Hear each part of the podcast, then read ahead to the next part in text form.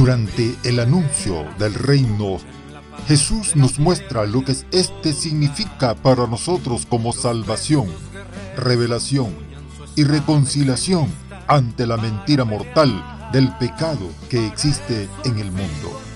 Jesús responde a Pilatos cuando le pregunta si en verdad Él es el rey de los judíos. Mi reino no es de este mundo.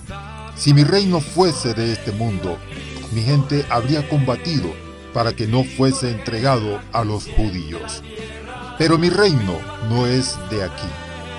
Jesús no es el rey de un mundo de miedo, mentira y pecado. Él es el rey del reino de Dios que trae y al que nos conduce en nuestras vidas.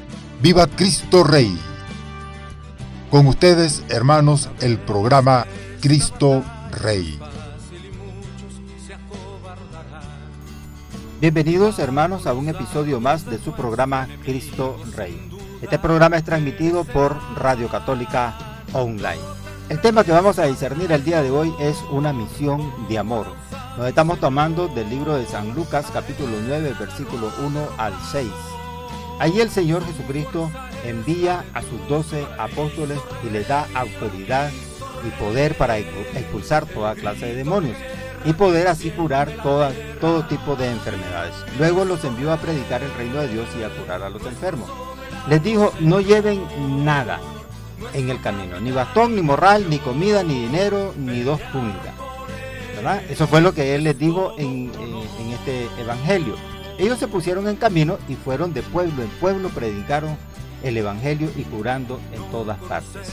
Palabra del Señor, gloria a ti Señor Jesús.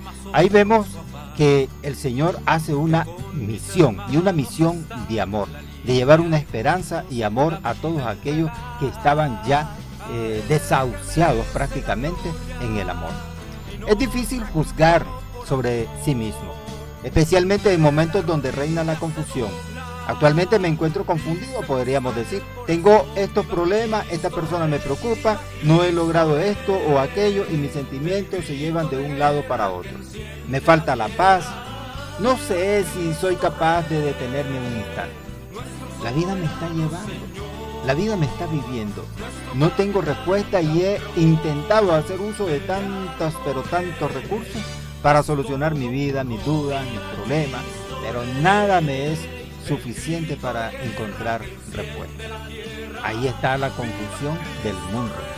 Me pediste no llevar la alforja, ni bastón, ni pan, ni dinero. Me pediste no aferrarme a las cosas de este mundo, no hacer de ellas mis dioses, no convertirlas a ellas en mis respuestas.